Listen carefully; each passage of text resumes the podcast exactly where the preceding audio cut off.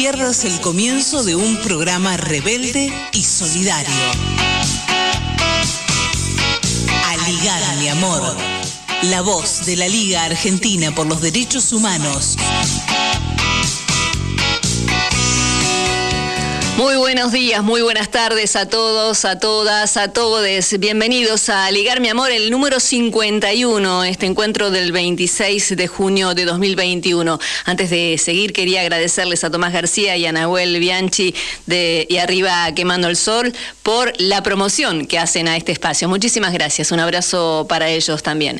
Mi nombre es Mariens Monzón y a Ligar Mi Amor se extiende hasta las 14, como cada sábado. Nos escuchás por las redes, como a Ligar Mi Amor en Twitter, arroba Aligar Mi Amor, también en Facebook y por Anchor nos puedes escuchar a través de FM Aligar Mi Amor entre guiones. Este equipo lo integramos. Mi nombre es Mariens Monzón. También estamos con Nora Leguizamón en la producción, Olivier Rebursín, Elisa Giordano en la coordinación general. Tariana Álvarez está en territorio rebelde, acompañada como cada sábado desde hace un tiempo. Víctor Ruesgas en el diseño gráfico, Clara López Pereira en redes. Nos podés eh, llamar al WhatsApp al 11 33 22 92 44, 11 33 22 92 44 y el tema de hoy es contra la impunidad y el hambre ayer y hoy. Y dicho esto, vamos a darle paso al editorial de cada sábado en la voz de José Schulman, el presidente de la Liga Argentina por los Derechos Humanos.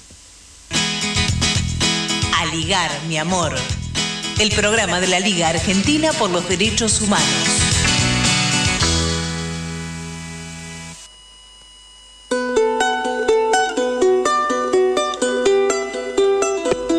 El 24 de junio de 1821, hace exactamente 200 años, los ejércitos patriotas que Bolívar había organizado, unido y comandaba, vencieron en una batalla decisiva para la independencia de América se liberaba una de sus capitales, Caracas, y se aseguraba la libertad de un extenso territorio llamado la Gran Colombia.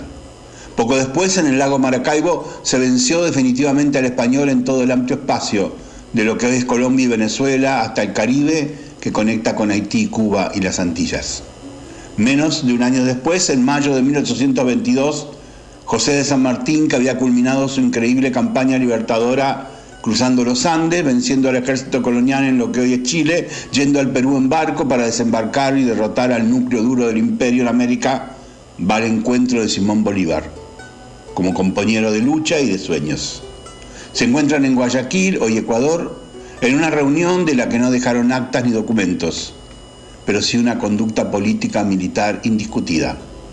Unieron sus fuerzas de modo tal que para diciembre de 1824 un ejército integrado por venezolanos colombianos, peruanos y argentinos, chilenos y hasta algunos europeos se impone en la batalla de Ayacucho, Ayacucho, poniendo fin a una guerra de liberación nacional que había empezado al menos en 1809 con el desplazamiento del virrey de México. Volvamos al comienzo.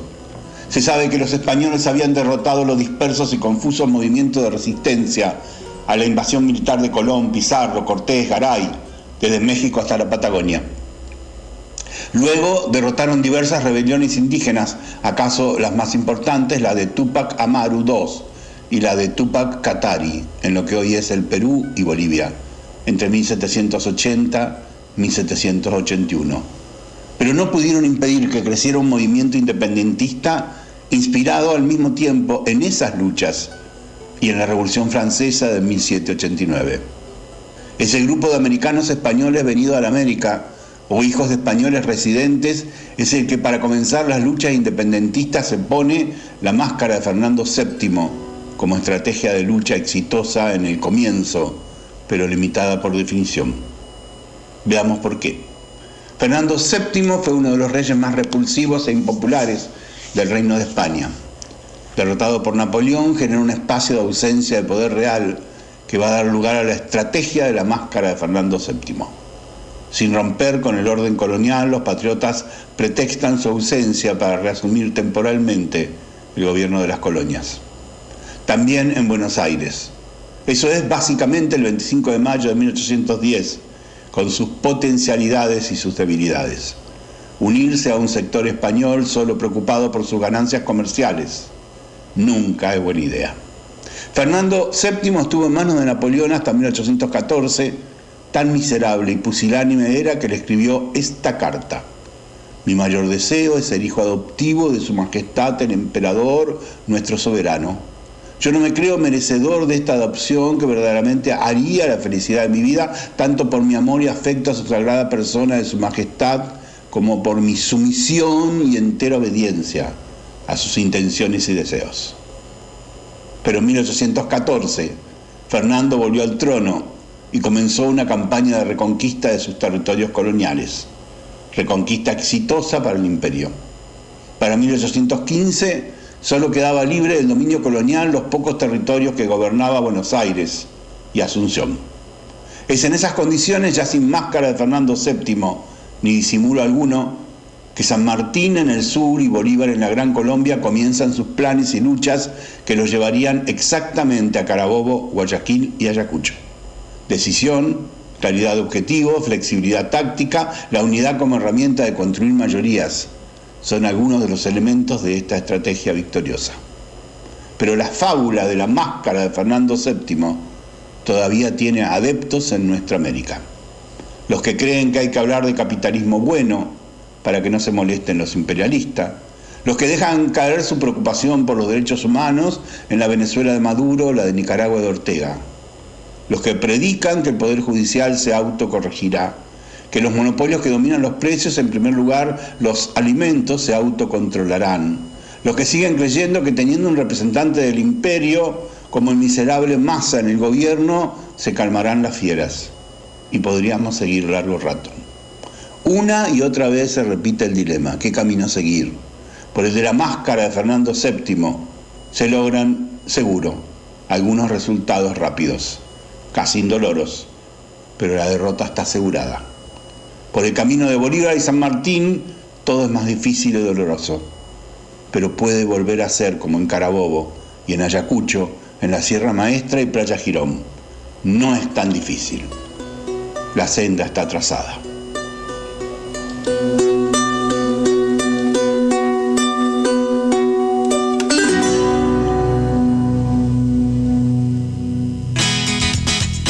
Aligar, mi amor. El programa de la Liga Argentina por los Derechos Humanos.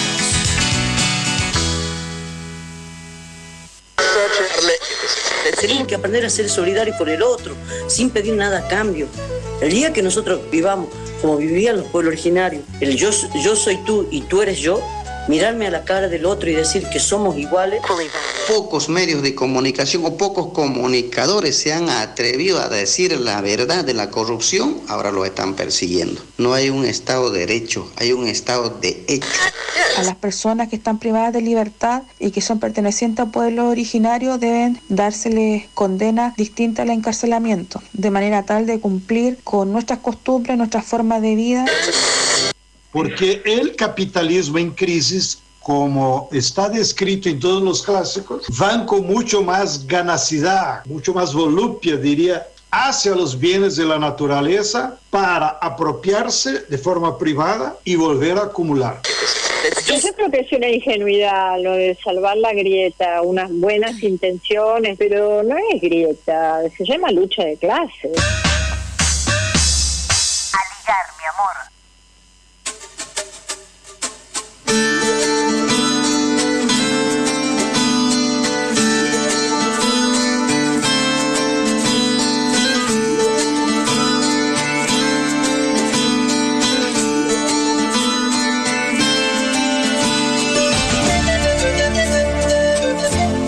Y seguimos en Aligar mi amor. Quería darles un datito nada más, que si quieren escuchar eh, o leer nuevamente lo que mm, oíamos de José Schulman, pueden ingresar en www.crónicasdelnuevosiglo.com y allí pueden encontrar esta maravillosa reflexión de José Schulman.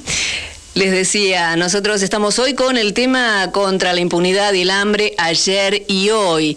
Estamos hasta las 14, les decía, pueden comunicarse al 11 33 22 92 44 y hoy tenemos un programa que, como decía, llega hasta las 14 y vamos eh, a entrevistar a Ricardo Peidró, él es secretario general de la CTA Autónoma, también eh, Guadalupe Godoy, abogada por la Liga de Derechos Humanos en La Plata, eh, también Carlos Rosansky, él es juez federal. Además, en el segmento de cultura, eh, a la cantante de tangos y docente Lidia Borda. Ellos van a estar entonces en este programa del día de hoy. Y quería contarles también que cada, que cada sábado tenemos radios que nos retransmiten, pero en un ratito nada más las vamos a nombrar.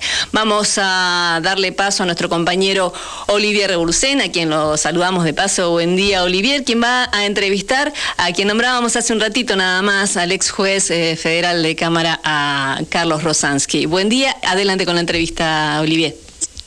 Hola, muy buen día, Marian. Sí, como bien señalabas, esta semana se cumplieron 15 años del inicio de uno de los más emblemáticos, de los más emblemáticos juicios por crímenes de lesa humanidad que se hicieron en la Argentina. Y para hablar de ello, de lo que fue el juicio de Checolats, es que estamos comunicados con el ex juez federal penal, titular de la, presidente del Tribunal número uno de la Ciudad de La Plata en aquellos años, el doctor Carlos Rosansky, quien está en comunicación con nosotros. Doctor Rosansky, muy buenos días. Olivier Robursén lo saluda. Hola Olivier, buen día, un placer, un gusto para mí. ¿Qué tal, Carlos? Bueno, la primera pregunta es, a 15 años, ¿qué reflexiones eh, implica para usted eh, este juicio tan emblemático que costó tanto hacer, que se lograba tres años después de aquella anulación legislativa de las leyes de impunidad, de las leyes de punto final y obediencia de vida, y contra un personaje tan emblemático de la represión como fue el excomisario Miguel Osvaldo Chocolats? Bueno, es como vos decís, eh, un momento difícil porque si bien había un, avance muy grande en cuanto a que se había declarado la inconstitucionalidad de obediencia vida y punto final, o sea, se terminaba con, una impunidad insoportable, ¿eh? Eh, pero al mismo tiempo había un sector que no estaba de acuerdo y hasta el día de hoy no está de acuerdo con que se hagan esos juicios. Así que es, es una tensión constante como la ha habido a lo largo de la historia, entre, entre dos sectores muy diferenciados y que tienen una visión absolutamente opuesta, no solo de los derechos humanos, de la vida en general. Y en aquel momento, hoy 15 años ya pasaron, eh, también estaba muy, muy vigente todavía, aunque parezca mentira, eh, la, la ideología de la doctrina de seguridad nacional, lo, que, lo que había significado todo el terrorismo de Estado, que incluso, fíjense, 15 años después eh, eh, tenemos claramente la, vigencia de algunos de esos principios. No sé, se pueden dar lamentablemente muchos ejemplos, pero en la, la prisión de Milagro Sala y los compañeros de la Tupac son una, una muestra por lo menos muy emblemática de lo que yo estoy diciendo. Sí, es muy claro y me parece muestra continuidades y rupturas, pero realmente uno lo que puede señalar, sí, es que en ese momento uno lo que veía es que algo como un juicio penal, que, que por ahí no es, es algo como muy reservado a abogados, a jueces, a magistrados, movió enormes cantidades de, movilizaciones populares, de, de manifestaciones, y que esto incluso generó un vínculo distinto con el Poder Judicial, con el, con el Palacio, no, no, no me refiero al Palacio Judicial de Talcahuano, sino al mundo de los jueces, digamos, es decir, era como un vínculo distinto, ¿no? ¿Qué, qué puede decir de eso? Sí, Oliver, eh, yo no, de ningún modo por ser pesimista, pero sí hago la aclaración que ese vínculo que vos señalás y que comparto plenamente, eh, se estableció y se sigue estableciendo entre un pequeño sector del Poder Judicial. Eh, desde el lado, del lado del pueblo, del lado de, de, quienes piden justicia, eh, es una inmensa mayoría del pueblo. Y del lado de la justicia es un sector, es, es aquel sector que no fue captado por, por, por, lo más reaccionario del Poder Judicial, pero solamente un sector. Y eso, eso se nota también en lo que ha pasado en estos 15 años, porque en aquel inicio, con tanta efervescencia y con tanto apoyo popular, hoy sigue teniendo el apoyo popular, pero no de los sectores del Poder Judicial. Por eso se hizo tan lento y lamentablemente parece que el Estado acompaña esa lentitud. Eso es algo que también hay que tener en cuenta. Eh, en eso, en eso me quería detener, doctor Rosansky. Estamos hablando con Carlos Rosansky, quien fuera presidente del Tribunal Oral Federal número uno de la Ciudad de La Plata cuando se inició y se dio sentencia del al juicio al genocida Miguel Osvaldo Checolats. Eh, uno lo que ve es que, bueno, hubo como una consolidación, hubo un intento de retroceso también durante el macrismo notorio, así como eh, tuvimos retroceso en que hay presos políticos, en que el lofer, como bien señalaba usted, se vuelve una constante, en que el Poder Judicial se vuelve un agente político, no es que nunca deje de hacer política, pero se convierte en un agente político de presión e inmediato y urgente. Eh, ¿Cómo podemos volver a la senda de este, que los juicios a los represores sean importantes y también marquen una cultura, una agenda, como fue aquel fallo primero que, sentenció usted, que dictó usted junto con sus compañeros de, tribunal, obviamente? Mira, yo creo que es muy difícil volver a un estado como aquel de cosas, eh, muy difícil porque el, paso del tiempo no solo hace lo que habitualmente genera el paso del tiempo, que es alejar, por supuesto, la posibilidad de que se haga justicia por infinitas razones, desde las biológicas hasta las restantes, pero la realidad es que el Estado, como yo decía antes, no acompañó, es decir, eh, en aquel momento, y ahí hablo, me autorreferencio, en aquel momento yo ese año y el siguiente, especialmente uno o dos años después, tomé plena conciencia de que si no se hacía algo para modificar ese ritmo, iba a pasar lo que está sucediendo ahora. Y en ese momento yo redacté un proyecto que envié a distintos lugares eh, para que se unificaran las causas por delito de lesa humanidad. Estoy hablando año 2007, yo creo que sucedió 2008 como mucho, eh, ya visualizando de que iba a venir esta tendencia que es natural en un Estado que tiene una justicia mayoritariamente reaccionaria, absolutamente reaccionaria y conservadora, eh, y que la forma de, enfrentar eso, para mí, desde mi punto de vista, era con un proyecto de ley que yo redacté en su momento, para que se unificaran las causas por dos razones, o bien por eh, cuerpo de ejército en aquellas provincias que, que tenían esa división, eh, o bien por centro clandestino de detención, por circuito de centro clandestino de detención, que era la forma, y cualquiera se daba cuenta, no había que ser un, gran jurista, cualquier persona con sentido común se daba cuenta de que si estos juicios no eran centralizados por, por, por cifras mucho mayores que un, un, juicio en cada momento y en cada tribunal, yo estimaba en aquel momento que iba a durar 100 años este proceso de juzgamiento, lo cual obviamente no se iba a traducir en muchas más sentencias, ¿se entiende? Se entiende perfectamente, claramente era como consolidar lo que la liga alguna vez ha definido, por ahí tomándonos de su eh, de esa reflexión tuya que nosotros impulsamos mucho en aquel momento, la estrategia de lo que llamamos la impunidad biológica. Doctor, eh, otra cosa que este caso, este juicio eh, marcó fue precisamente la condena en el marco del genocidio. Era la primera vez que jurídicamente, en un documento jurídico, se utilizaba ese concepto tan sonoro, tan necesario. Este, era algo que por ahí se decía en términos políticos, en términos periodísticos, pero judicialmente se había hablado de crímenes penales comunes en la causa 13 y este y en algunos reclamos se hablaba de genocidio o de crímenes de lesa humanidad eh, en el mayor de los casos, aquí sin dejarse de, de lado esos conceptos, se incorpora este concepto como algo fundamental, fundamental fue como una bisagra, si se quiere. Claro, eso pasó porque cuando yo lo reflexionaba desde mi visión particular, personal, como todo, eh, yo no tenía ni tengo ninguna duda de que hubo un genocidio en Argentina. Lo que sucede es que no siempre lo que uno considera se puede traducir en una sentencia porque hay otros factores que, que, uno sabe que la van a... En este caso la pondrían en riesgo, es decir, si la condena hubiera sido por el delito de genocidio, muy probablemente hoy no estaríamos hablando de una sentencia firme.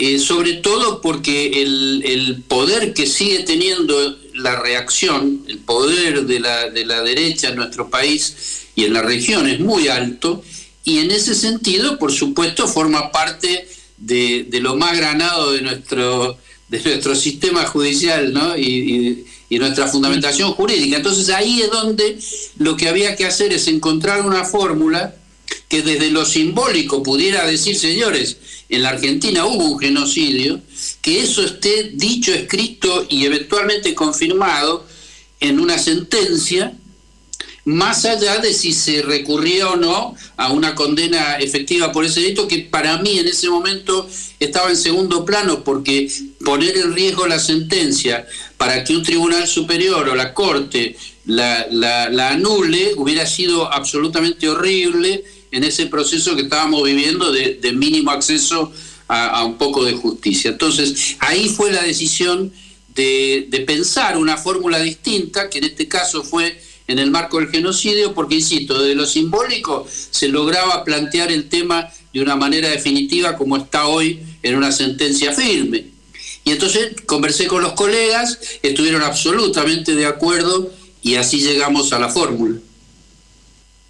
Por último, doctor, y agradeciéndole una vez más su participación en Ligar Mi Amor, el programa de la Liga, este, bueno, sabemos que esta causa, que este juicio, además de costar mucho lograrlo, que pasaron tres años desde la, desde la anulación hasta que pudiera hacerse el juicio oral, tuvo un evento central que no podemos soslayar, que fue precisamente la segunda y definitiva desaparición de Jorge Julio López, uno de los testigos querellantes o querellantes testigos de esa causa, un, un testimonio fundamental. Y bueno, queríamos preguntarle qué, le genera eh, la memoria de López, la necesidad del pedido de justicia real por, su caso, por su segunda desaparición.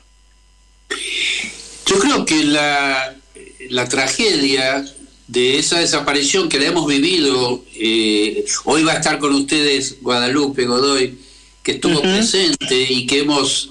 Eh, y hay una cosa, Oliver, que pasó, yo no sé si Guadalupe imagino que se va a acordar, pero cuando López se demoraba, no llegaba, eh, tanto Guadalupe como Miriam Bregman y estaba Adriana Calvo con ellas, eh, me pedían que demore un poco el inicio de la audiencia porque no había llegado López y yo les dije que sí, con todo gusto, esperamos un rato, luego volvieron a, solicitar lo mismo y la tercera vez estábamos en el pasillo de, la municipalidad donde se realizaba el juicio y cuando estaban diciéndome que, estaban muy preocupadas, eh, Adriana Calvo dijo, eh, López desapareció.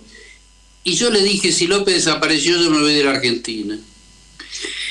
Más allá de que no me fui, pero yo, yo quiero recordar ese episodio porque yo estaba hablando desde lo que significaba espontáneamente la sola idea de una desaparición en democracia. Lamentablemente fue así, insisto, es una tragedia inconmensurable, pero bueno, es lo que sucedió, el Estado no dio, a mi entender, no dio respuesta adecuada, al día de hoy estoy hablando, ¿eh? 15 uh -huh, años de falta claro. de respuesta y, y, siempre es por las mismas razones. Cuando no se da respuesta a reclamos sobre derechos humanos es porque no se quiere, no porque no se puede de ningún modo. Son, son solamente excusas. Así que eh, nada, seguir recordando las cosas, pero con la claridad de no distorsionarlas.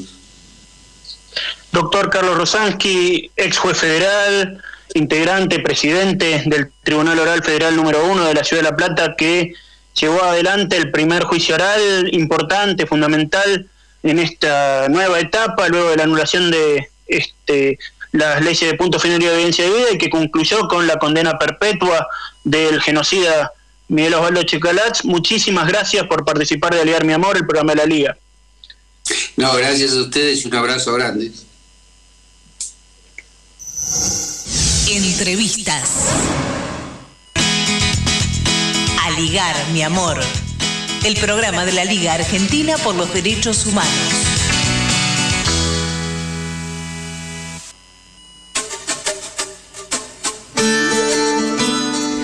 Seguimos en Aligar mi amor, nos quedamos reflexionando sobre los temas tratados con Olivier Rebursen y Carlos Rosansky, el ex juez de Cámara Federal. Este programa del día de hoy es, eh, el tema de hoy es contra la impunidad y el hambre ayer y hoy. Estamos hasta las 14 junto a ustedes y las radios que nos retransmiten son entre otras Radio Comunitaria La Leñera 97.9 de Potrerillos en Mendoza, www www.radiosdelsur.com.ar, FM Reconquista 89.5 en la provincia de Buenos Aires, Radio FM Ocupas 83.3, Radio FM de la Calle 87.9 en Bahía Blanca, Radio Sur 88.3 en Parque Patricios, Radio Copi Carlos Paz Villanoso 100.7 en Córdoba, Radio Estación Sur 91.7 en La Plata. Y saludamos al Foro Argentino de Radios Comunitarias que nos acompañan siempre, Pablo Antonini y Cristian. Les damos un abrazo también a ellos en la segunda parte vamos a seguir comentando las radios que nos retransmiten. Ustedes se comunican al 11 33 22 92 44 para participar de los sorteos del día de hoy. También lo pueden hacer ingresando al Facebook de la Liga, ¿no? Aligar Mi Amor, o al Twitter arroba Aligar Mi Amor. Los eh, libros que tenemos para hoy de Acercándonos Ediciones, también le agradecemos a Fernando Roberto y a Leonardo por acompañarnos cada sábado. El libro es Dialéctica de la Guerra Interimperialista, la estrategia de los pueblos de Carlos Rang. Ese es el acceso a la plataforma que van a poder tener para, para encontrarse con este libro de la editorial. También saludamos nuevamente a la editorial Badaraco, a quien le agradecemos a Gabriel Badaraco por confiar en nosotros.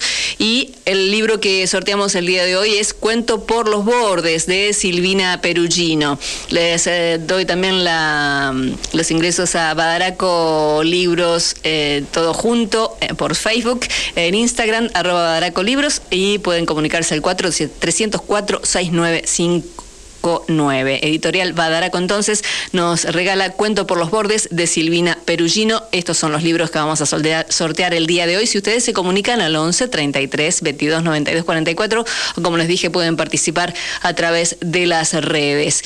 Estamos eh, hasta las 14 en Aligar mi amor.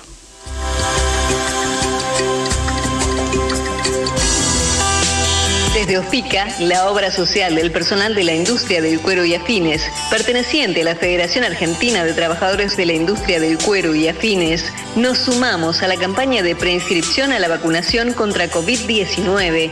Buenos Aires, vacunate. Colocamos puntos de información y preinscripción en Santa Teresita, Partido de la Costa, Exaltación de la Cruz y Florencio Varela, para que puedas acercarte y registrarte vos y tu familia. Ingresa a vacunatepba.gba.gov.ar o descarga la app Vacunate PBA desde la plataforma Google Play para recibir toda la información. Sigamos cuidándonos por vos, por tu familia, por todos y todas. Vacunate. Ospica, obra social del personal de la industria del cuero y afines. Este año formate en responsabilidad social. Hoy, el conocimiento solo no alcanza. En EduForce te ayudamos a comprender la realidad y te damos las herramientas para llevar la responsabilidad social al interior de tu organización. Desde un proyecto hasta una estrategia integral, te enseñamos a diseñarlos, ejecutarlos y a medir y comunicar los resultados. En nuestra plataforma digital podés encontrar textos, videos y participar de clases en tiempo real con el profesor y otros alumnos. Lo haces a tu ritmo y desde la comodidad de tu casa. Llevamos más de 10 años formando las nuevas generaciones de líderes comprometidos con el desarrollo sostenible y ahora también en perspectiva de género. Ingresa en eduforce.com e inscribite. En Acercándonos Ediciones, producimos y distribuimos materiales culturales promoviendo la pluralidad cultural, el pensamiento crítico y la interacción como herramientas para construir un mundo mejor y más justo. Te invitamos a recorrer nuestros espacios en las redes y así conocernos un poco más. Súmate y participa en las actividades. Búscanos en redes sociales como Acercándonos Cultura y en nuestra página de internet www.acercándonoscultura.com.ar. Te esperamos.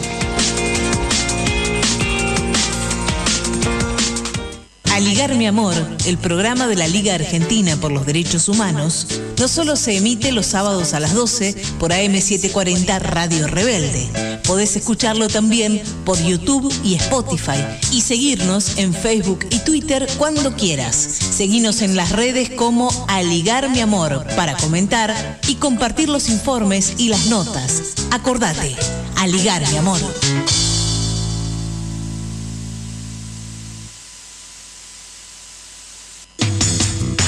Unir, unir, unir, enlazar, enlazar, abrazar, abrazar, unir, enlazar, abrazar y todo para todos. Aligar, mi amor.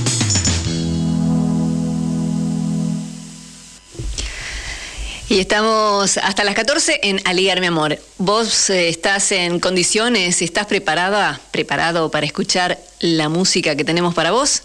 Vamos a invitar al Indio Solar y a los fundamentalistas del aire acondicionado para interpretar Encuentro con un ángel amateur. Mis intereses quizá no fueron saludables.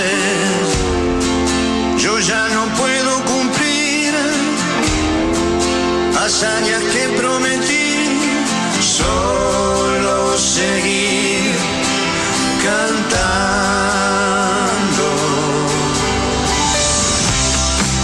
La traición duele hacia atrás, no sabe cuándo comienza. Un ángel sonso mater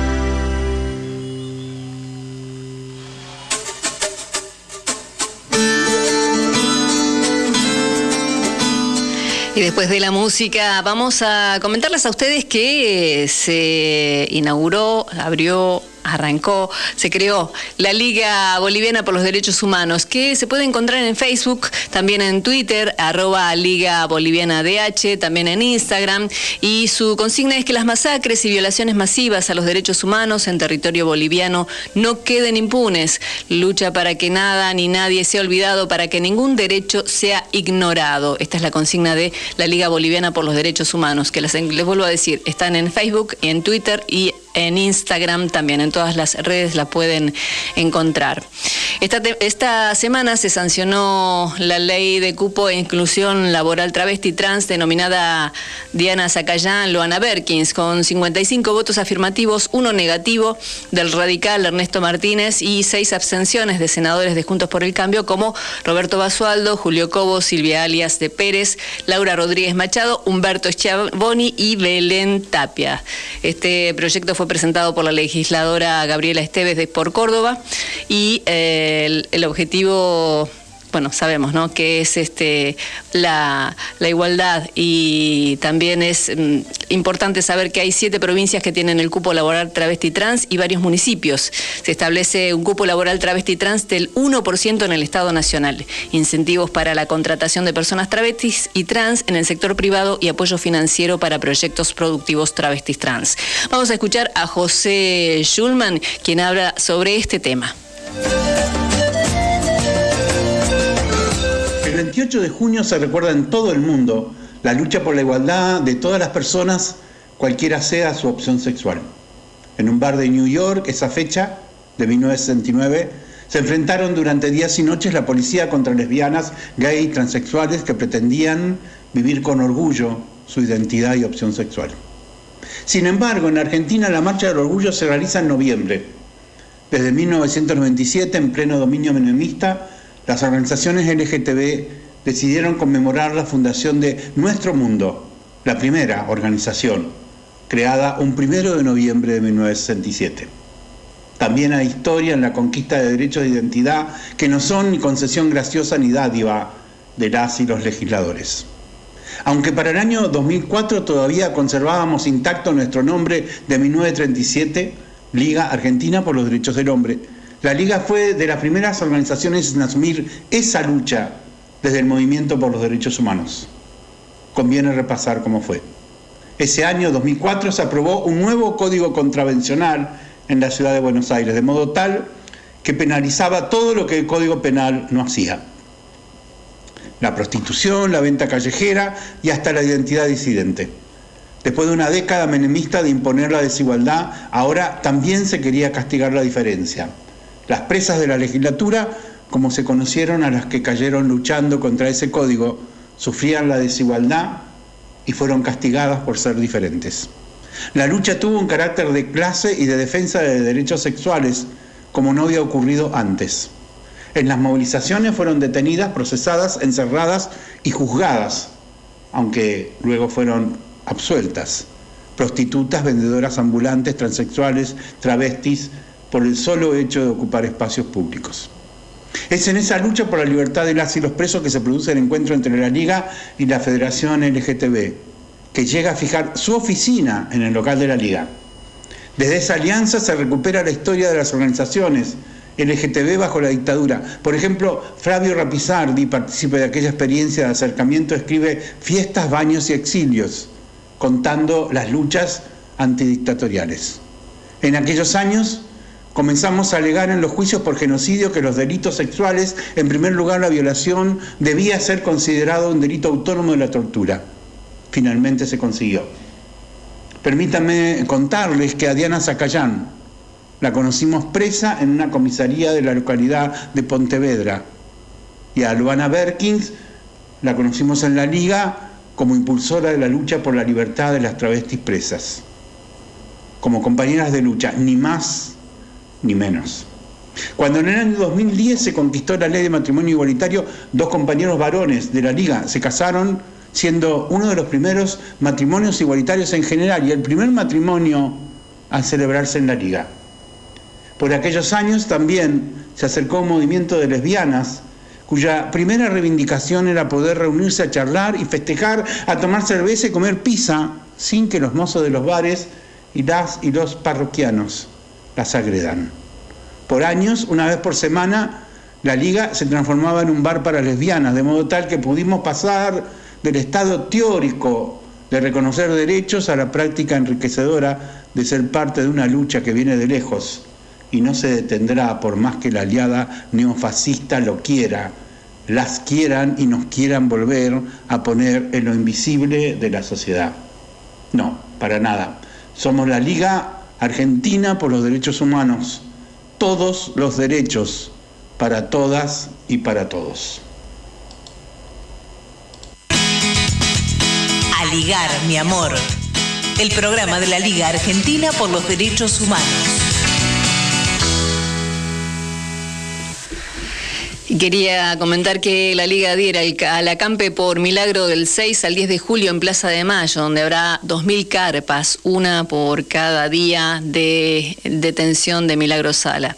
Convocamos a un acto virtual el 4 de julio a las 16 por nuestras redes, ante la convocatoria de la organización Tupac Amaru a realizar un acampe en reclamo de la libertad de Milagro Sala y todos y todas los presos eh, jujeños a partir del 6 de julio de 2021, los organismos de derechos humanos, organizaciones sociales, políticas y populares nos pronunciamos en respaldo de dicha iniciativa y en reclamo de la libertad de todas y todos los y las fuerzas políticas. Registramos 33 compañeros en esta situación al 20 de junio, el fin del lawfare y una reforma judicial verdadera.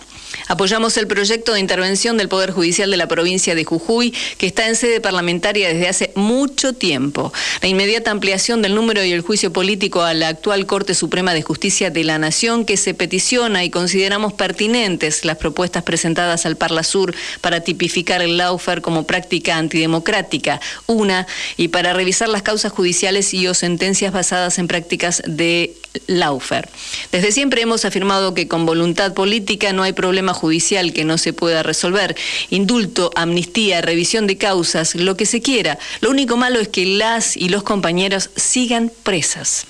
Buenos Aires, 20 de junio de 2021.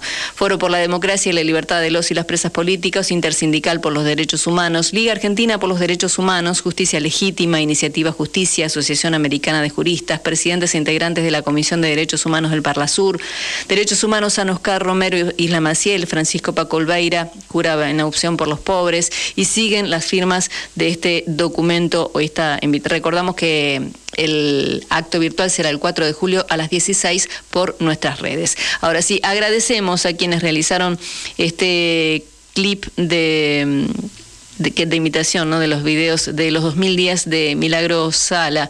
Libertad a Milagro Sala, esa es la, la consigna. Soy Estela Carlotto, presidenta de Abuelas de Plaza de Mayo y en nombre de mi institución recuerdo los 2000 días de privada de la libertad que está Milagro Salas. No nos olvidemos de ella, pidamos por su libertad. Soy Alejandro Vanelli y pido justicia para Milagro Sala. Liberación inmediata para nuestra querida compañera. No se olviden de Milagro. Hola, soy Jorge Elbon. Se van a cumplir 2.000 días de una abyecta prisión de Milagro Sala. Yo no me olvido de Milagro. Te pido por favor que vos tampoco te olvides de Milagro Sala. Soy Sandra Russo y quería proponerles que se imaginen 2000 días privados de su libertad injustamente. Eso es lo que hizo y sigue haciendo Gerardo Morales con Milagro Sala. No se olviden de Milagro. Pueden creer que te encierran, que te encadenan al cepo, pero no hay forma ni modo que te encarcelen los sueños. Libertad a Milagro Sala, presa política. No se olviden de Milagro.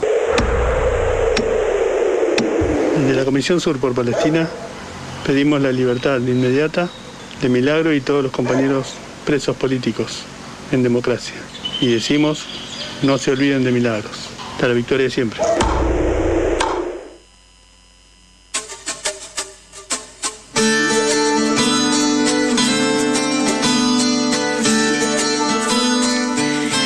Y vamos al punto de cultura. Hoy tenemos a una invitada especial. Ella es Lidia Borda, cantante, docente, nacida en San Martín, en la provincia de Buenos Aires. Hoy se presenta en el Teatro El Picadero, ubicado en Santos Discépolo al 800, junto a Daniel Gottfried. Eh, Nora Leguizamón le realizó una entrevista y vamos a compartirla con ustedes y después les comento bien de qué se trata esta, este, esta presentación de Lidia Borda. A ligar, mi amor. El programa de la Liga Argentina por los Derechos Humanos. Entrevistas. Estamos en el aire con Lidia Borda. Ella es eh, una cantante de tango, como ustedes ya saben, ha pasado por varios géneros, pero podemos disfrutarla eh, en este último tiempo eh, como intérprete de tango. Más allá de que ha incursionado últimamente también en esos otros ritmos que en algún momento ha, o sea, los ha cantado. ¿Cómo estás, Lidia? Eh, te habla Nora Leguizamón, de acá de Aligar, mi amor, y gracias por atendernos. Hola, Nora, ¿cómo va? Bien, bien, acá estamos. Lidia, eh, sabemos que mm, estás con una nueva presentación este sábado eh, eh, eh, en Terrazas, ¿verdad? En la terraza del Picadero, sí, es la, la terraza del Picadero. Terrazas hay muchas en Buenos Aires porque, bueno, justamente lo que ocurrió fue que eh, hubo que ingeniarse un poco, los espacios cerrados tuvieron que ingeniárselas un poco como para este, que se pudieran volver a hacer conciertos, entonces muchos habilitaron sus terrazas, entonces terrazas es como un nombre genérico, pero esta es la terraza del Picadero. Eh, Esto eh, va a llevar el Teatro día- Picadero, que, que es un, bueno, ya es un teatro emblemático, ¿no?, de Buenos Aires. Va a ser este sábado a las 13 horas. Sí, 13.30 empieza el concierto, pero la terraza se abre a las 13 eh, para que puedan ingresar, tomar algo, comer algo. eh, el- la, la, la, digamos, el, el formato que, que eligieron ahí en el teatro es que haya justamente eh, posibilidad de almorzar, de almuerzo calentito y un bueno. vinito, decía, Sí, sí. decía ahí como parte de la propuesta. Eh, Lidia, eh, ¿cómo, ¿cómo es este concierto en el marco de la pandemia? ¿no? ¿Cómo, cómo es esto de, de transitar, se- ser un artista, un artista popular, en donde, bueno, llegas a, o sea, haces presentaciones y cómo, cómo se vivió todo esto, cómo lo viviste vos y cómo se Eh, lleva adelante este, este concierto, cómo llega?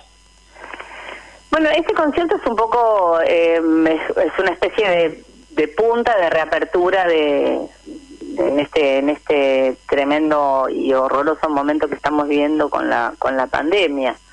Eh, nosotros estamos como como en una especie de situación de estados alterados o, ritmos alterados, este, eh, para para estar en sintonía con con la música. Eh, porque la verdad es que, mm, bueno, en principio todos los los este los ámbitos de la cultura han sufrido un, hachazo este brutal en relación a su a sus posibilidades laborales y a los ingresos y todo eso. La verdad es que eh, bueno yo tengo otra otra actividad paralela que tiene que ver con la música también y con el canto que es la enseñanza pero pero muchos artistas no han tenido esas posibilidades. Muchos artistas han quedado realmente en la lona y para hablar hablando eh, en criollo. Eh, así que esto es una, una reapertura, te decía, eh, cautelosa, porque la verdad es que no estamos abriendo como eh, los espacios de, eh, de, de conciertos, co- digamos, con, con, con mucha mucho público frecuencia. y frecuencia. No, ni tampoco mucho público. Son como pequeños atisbos de, de reapertura, digamos. En, en mi caso particular, yo soy bastante cautelosa con eso, trato de, de cuidarme mucho, de no estar haciendo conciertos en lugares cerrados que no tengan este la todas las, las precauciones y entonces bueno esta era una posibilidad eh, al ser al mediodía y, bueno y en un espacio muy abierto y nosotros ya habíamos hecho otra otro concierto en la terraza en el mes de abril. Este, así que bueno, es un espacio muy lindo aparte, el Picadero es un, es un precioso teatro y la terraza es un lugar muy muy amable, digamos, para, para estar y para compartir un rato. Bien. Quería preguntarte eh, si vos imaginabas eh, en tu carrera que, que ibas a dedicarte al tango. Eh, en realidad yo te diría que hasta bastante bastante entrada a mi juventud no no pensaba hacer del canto no no no no programé el canto como una carrera si hay algo que, que, no me sale hacer es programar cosas eh, lo que sí me pasó es que siempre tuve una relación con mi voz digamos una relación eh, muy íntima con mi voz aunque parezca obvio eh, desde muy muy chiquita eh, yo tuve esa relación con mi voz de cantar de estar o sea un juego era un juego eh, muy íntimo de, estar sola cantando probando sonidos probando cantando canciones y y un poco experimentando con eso.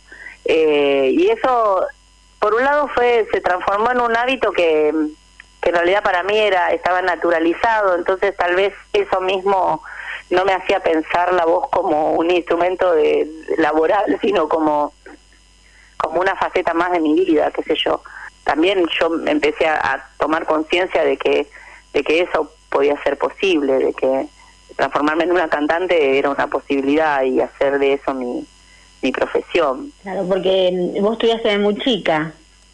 Eh, canto estudié desde los 18 años, más o menos, 19, ahí empecé a estudiar canto y paralelamente yo entré a la Escuela de Bellas Artes, entonces en principio pensé que mi, que mi, digamos, mi destino iba a estar como para ese lado, en lo laboral, en relación a lo, a, lo, a la plástica, pero abandoné inmediatamente al año de, ingresar a la Escuela de Bellas Artes, yo ya venía estudiando dibujo desde hace unos años pero eh, la escuela la escuela Pueyrredón la, la dejé al año y ahí ya me empecé a dedicar específicamente al canto y ahí sí eh, recién ahora retomé la pintura hace tres años Eh, ¿Quién es, eh, fue tu referente así como cantante de tango?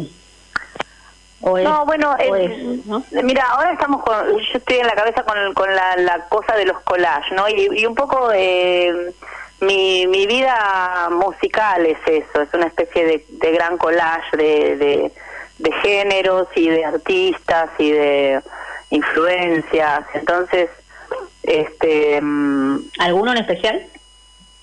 no, no hay uno en especial, qué sé yo, porque la verdad es que yo, para mí, referentes de, de- del referentes del tango, bueno, te puedo mencionar muchas, desde de las más antiguas, este, Mercedes Simone o Ada Falcón o Rosita Quiroga, eh, o para mí quien hizo realmente una una bisagra, siempre digo, en, en, en la interpretación del tango es Susana Rinaldi. Pero también, qué sé yo, también te puedo mencionar a Mercedes Sosa, por ejemplo, en, en términos de vocales, en... interpretación, ¿viste? ¿no? La- la- sí, también Goyeneche, Rivero, eh, no sé, Mariano. Verón, Raúl Verón, hay, eh, Mariano. no sé, hay, hay muchos, muchos cantantes porque este, también a mí me fascina Aretha Franklin. Aretha usa la voz completamente distinta de cómo se usa para cantar el tango. Sin embargo, para mí también es una influencia. Me gusta Liz Regina, qué sé yo, de las cantantes más este de mi de mi que yo escuchaba cuando era adolescente y, y jovencita, ¿no? Eh. Bueno, Mina, eh, Surtido, Ella ¿no? Fitzgerald, Como- Billie Holiday, claro, es muy surtido el- la influencia, porque nosotros abrevamos de, de muchas aguas, digamos, en, en nuestra generación es una generación que es mucho menos purista que, por ejemplo, la generación de mi mamá, que, que sí, ahí ella vivía el tango como una cosa, este, mm, co- como absoluta, digamos, ¿no? Como, como una cosa, este, Mi padre la veía de la misma manera, ¿eh? Claro, claro, es como como casi, casi sagrada, religiosa, ¿no? Si te animabas Eh, a incursionar en otras, no, eso ya no es tango, te decían. Sí. Claro, eso ya, bueno, y viste, eh, sin embargo, Gardel era un tipo que, que, que fue mm, prácticamente, digamos, el que concretó la manera de interpretar el tango y el emblema nacional del tango, y sin embargo él cantaba foxtrot, y además no venía del tango, él venía de la música criolla. Claro, sí, sí. Eh, de hecho, los, los, los intérpretes criollos lo, lo trataron un poco como una especie de, de este cipayo cuando empezó a cantar foxtrot o tango directamente. Cuando empezó a cantar tango le decían que él no respetaba este los la- las músicas del- tradicionales argentinas, que eso no era música nacional. Después, bueno, con, con toda la, movida tanguera, que en realidad empieza ya a fines del siglo XIX, este, se consolida recién en, en los principios del, del 1900. Eh, sin embargo, bueno, hasta 1915, qué sé yo, ahí, es como recién, bueno, ahí ya se arma como una cosa muy, este, más, realmente más consolidada y popular. Eh, gracias por esta entrevista. Eh, invitamos a, bueno, que este sea el primero de varios conciertos, porque así podemos ir a verte próximamente, porque me contaste que están agotadas.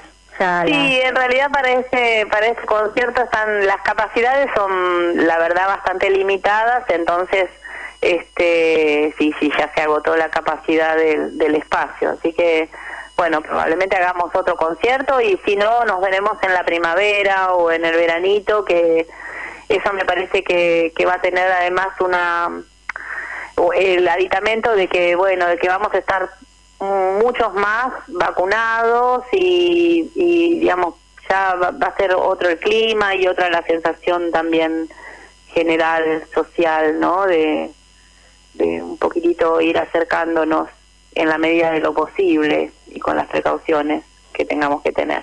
Muchísimas gracias y éxitos. Bueno, un abrazo grande. Abrazo, Lidia. Chao, chao.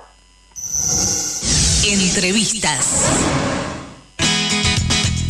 A ligar, mi amor. El programa de la Liga Argentina por los Derechos Humanos.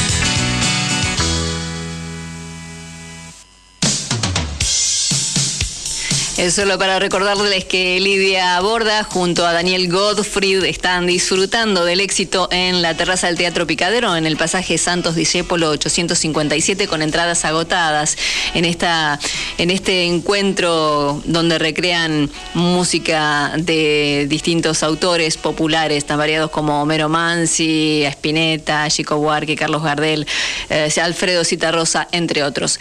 Nosotros cerramos esta hora y los invitamos a compartir a ligar mi amor hasta las 14. Seguimos, ¿eh? en un ratito nada más.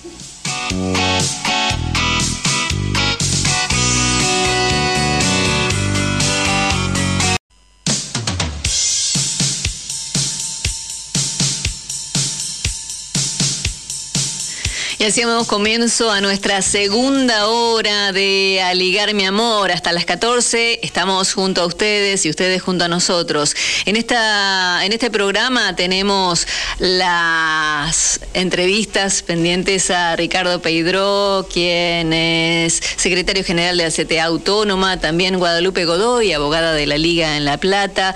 La columna de Roberto Samar desde Río Negro nos queda también pendiente. Pero en este momento vamos a compartir con ustedes el sorteo del libro Dialéctica de la Guerra Interimperialista, la estrategia de los pueblos de Carlos Rang. Esto es lo que nos mm, permite realizar acercándonos a Edicio Odenes como cada sábado. Vamos a realizar entonces el sorteo. Les agradecemos a quienes se han comunicado al a nuestro número al 11 33 22 92 44 como Silvia Rodríguez de Isla Maciel, también Natalia Álvarez del mismo lugar, Joana Jiménez, Lourdes mm, Monje también es de la Isla Maciel, a Bárbara Antico de Wilde, a Juan Manuel Clivio de San Justo, oyente fiel de Aligar mi amor, a Julio Conrado de San Justo, también se comunicó eh, desde Almagro, Susana Traversi, además Laura de Boedo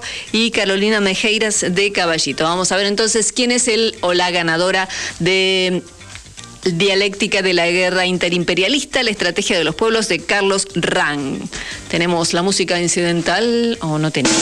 Ahí estamos. Vamos a buscar entonces. En el sorteo es la ganadora, la ganadora del libro de Acercándonos es Joana Jiménez de Isla Maciel. Felicitaciones y muchísimas gracias a todos los que se comunican a través de las redes o a través del 11 33 22 92 44.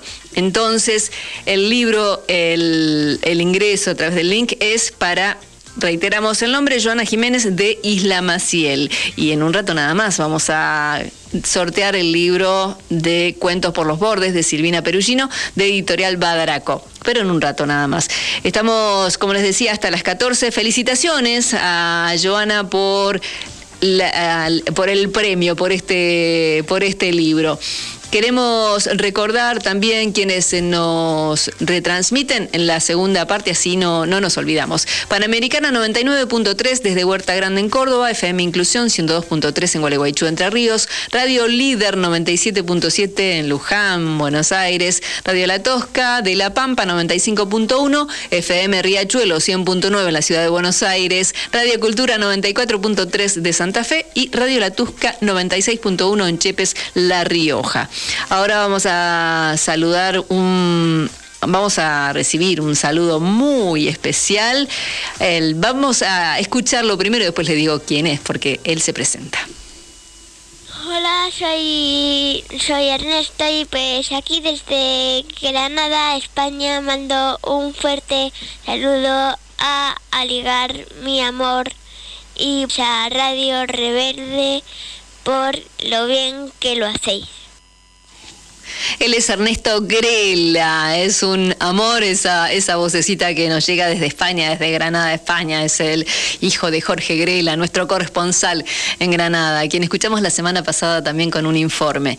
Y queremos saludar también a quienes nos han mandado mensajitos y no lo hemos podido le- leer la semana pasada, como María Eliana Valenzuela, quien se refería al- a la entrevista que realizó Olivia Rebursén a Milagro Sala. Ell- Ella decía, no puedo escuchar que todavía tengan presa Milagro. No sé qué puede hacer con ese desgraciado que le inventa causas. Me dan ganas de llorar cada vez que le escucho. Esto es lo que decía María Eliana Valenzuela. También Sabrina Dentone. Le gustó mucho el programa, mm, programa genial, dijo. Graciela Pacot desde Santa Fe, le mandamos un beso muy grande a Graciela, también una oyente fiel. Emocionante la entrevista a Milagro Sala, decía Graciela entonces sobre la entrevista realizada la semana pasada por Olivier a Milagro Sala. La verdad que sí, muy, muy fuerte las palabras de, de Milagro Sala. Estamos ya en comunicación con el siguiente entrevistado que va a, a tener la posibilidad, Olivier Rebolset, de realizar este, esta, esta charla con eh, Ricardo Peidro, quien es secretario general de la CTA Autónoma. Le damos paso entonces a Olivier para que mm, haga lo suyo. Gracias, Mariens. Y sí, como decías, una de las cuestiones de esta semana fue la salida de una solicitada firmada por una gran cantidad de personalidades y organizaciones donde plantea el problema del hambre como un problema político y la necesidad de dar respuestas desde el movimiento popular y desde el Estado también a esta situación, exigiendo soluciones al respecto. Para hablar de este tema estamos comunicados con uno de los firmantes de esta extensa convocatoria. Nos referimos a Ricardo Pedro, quien es secretario general de la CTA Autónoma. Hola Ricardo, Olivia Robursén te saluda para Ligar Mi Amor, el programa de la Liga. Hola, ¿cómo estás? ¿Cómo están? ¿Cómo están todos ahí, todas? Muy bien, yo acá estamos. Un gusto hablar con ustedes, ¿eh? Lo mismo digo, Ricardo. Bueno, la primera pregunta tiene que ver con, con esta introducción que hacíamos, ¿no? ¿Cuál es la importancia de salir con una convocatoria tan amplia, pero también tan contundente contra el hambre, contra las políticas de hambre que lleva adelante el mercado, básicamente? Sí, es así, porque cuando, en, un, en, en general, cuando hay hambre es porque hay una desigualdad social, no es un hambre eh, parejo para toda la sociedad, eso es una obviedad. porque hay, hay sectores que se benefician tanto en la pandemia como fuera de la pandemia y que los ricos son más ricos y los pobres están más pobres. Eso es, eso es por una eh, por una cuestión y hay que tomar decisiones políticas profundas, más allá de los esfuerzos que se hagan, que se hagan, pero hay que tomar decisiones políticas profundas y fundamentalmente contra los que acumulan, contra los formadores eh, de precios, es decir, los formadores de precios, por más esfuerzos que se hagan, por más que se recupere la economía, por más que aumente, eh, como se vio en este primer trimestre, que este que se llamaba este veranito del empleo, que creció el empleo formal y también el, el, eh, el informal, pero si no hay aumento del consumo, eso verdaderamente no va a poder sostenerse en el tiempo. Y fundamentalmente no hay aumento del consumo porque la inflación impacta eh, impacta sobre funda- eh, la, la inflación de los alimentos impacta sobre los sectores más vulnerables. Eh, y eso es porque los formadores de precio no permiten ningún tipo de regulación especulan y por supuesto tratan el tema alimentario como yo te puedo decir yo vengo de la industria farmacéutica o el tema del medicamento como si fuera bienes corrientes vi- viene de, de- de consumo de lujo entonces, eh, así va a ser imposible. Hay que tomar decisiones firmes frente eh, a los formadores de precios, ¿no? Eso fue, ese fue el sentido también de la solicitada, ¿no? Uno lo que ve en esta solicitada, un poco lo señalabas vos, es la necesidad de marcar quiénes son los ganadores de esta realidad económica injusta que se ha profundizado con la pandemia, que se ha profundizado, que, o, o que se ha visibilizado más, ¿no? Eh, tal vez sea el mejor modo de decirlo. Este, ¿Quiénes son los ganadores y quiénes son los perdedores? Este 40% de pobreza que muestra un sistema injusto y desigual. Eh, ¿Por qué es importante señalar que quiénes son los que se benefician, digamos? eh, que, que me parece que es algo im- importante e interesante en esta solicitada. Claro, eh, ese, ese punto es clave para no caer en discusiones que a veces se confunde al verdadero eh, eh, adversario, ¿no? Con discusiones que son eh, que son marginales, pero y, y- a veces lo hacen premeditadamente, precisamente los dueños del poder, para que discutamos otras cosas y no discutamos el eje central. Y el eje central que en una sociedad desigual están los responsables de esa de esa desigualdad. Y estos formadores de precios, los que concentran la economía, los que no esperan a votar cada dos o cuatro años, sino que votan todos los días, porque condicionan a los, o gobiernan directamente ellos, o condicionan eh, a los gobiernos eh, permanente, permanentemente, hay que señalarlos. Y señalarlos no simplemente para un, como un factor de denuncia, sino señalarlos también para aplicar las políticas adecuadas. Si no, eh, precisamente nos ganan culturalmente el discurso, ganan la cabeza de nuestros compañeros y compañeras y creen, generalmente le- les quieren hacer ver generalmente que eh, el adversario, que estamos así, por generalmente por los que están más abajo, y especialmente actúan sobre los sectores, eh, bueno, no lo definimos nosotros, no lo definió hace mucho tiempo también Arturo Jarvis, sobre los sectores medios, sobre los sectores que tienen trabajo, pero que están atemorizados por perderlo, que la responsabilidad pasa por otro lado. Y la responsabilidad pasa por esta gente que acumula en desmedro de toda la sociedad, no solamente de los sectores que están en, la escala más baja, sino también en los sectores que tienen trabajo, que, que tienen trabajo formal, eh, porque fundamentalmente hoy tener trabajo no significa, antes tener trabajo significaba no ser pobre, hoy inclusive muchos de los que tienen trabajo están por debajo de la línea de pobreza. ¿Cómo puede ser que en una sociedad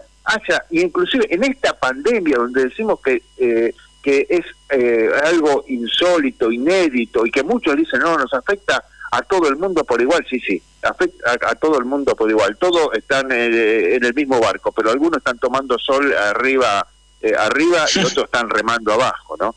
Eh, No, no les toca la no misma afecta- clase para utilizar, no, digo que no les toca la misma clase para utilizar una metáfora de barco y también realmente no les toca la misma clase, ¿no?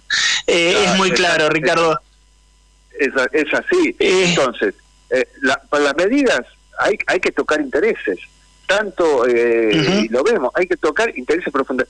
Ahora, eso no es, por supuesto, eh, sabemos que no es una cosa fácil. Tocar los sectores de poder es difícil. Ahora, para eso hay que, hay que crear una base social muy grande, hay que fortalecer esas organizaciones populares, porque, como te decía antes, esta gente que nosotros nos manda a votar cada dos o cuatro años y nos dicen ustedes, bueno, voten y voten, no, ellos, como te decía, votan todos los días por Nosotros, para contrarrestar este poder, tenemos que tener una base y un poder popular suficiente para que inclusive lo que consideramos que puede ser este nuestro propio gobierno, pero fundamentalmente no es quedarse cruzado de brazos, porque si nos quedamos cruzados de brazos, sin organización popular, sin decir, sin establecer nuestra propuesta y dar nuestras propuestas, eh, fundamentalmente los que van a gobernar son los dueños eh, del poder, que provocan decisiones, retrocesos, decisiones del gobierno, después retrocesos, y eso no hace más que debilitarlo, ¿no? Por supuesto,